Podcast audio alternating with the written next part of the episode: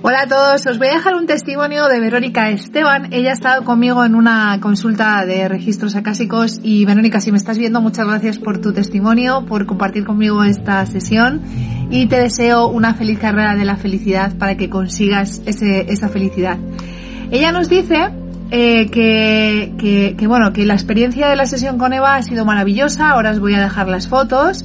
Eh, los consejos que me ha dado me sirven para completar el camino que tengo que hacer y darme toda la fe de que estoy en lo correcto y yo puedo conseguirlo.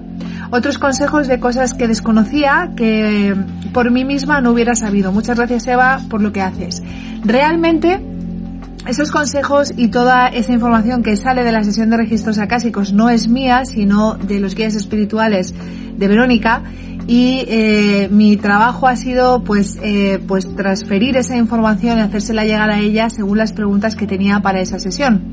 Esto es una sesión de registros acásicos. Ella necesitaba información para su nuevo proyecto, eh, bueno, pues la situación laboral que tenía actualmente y realmente esa sesión le ha ayudado para saber que estaba en el camino correcto.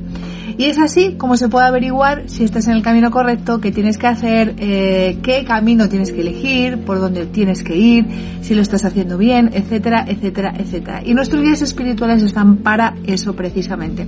Así que muchas gracias Verónica por tu testimonio y os lo dejo aquí por si os puede ayudar para que vosotros también contactéis con vuestros guías espirituales a través de las sesiones de registros acásicos o por vosotros mismos a través de la meditación y que empecéis a trabajar en vuestro interior.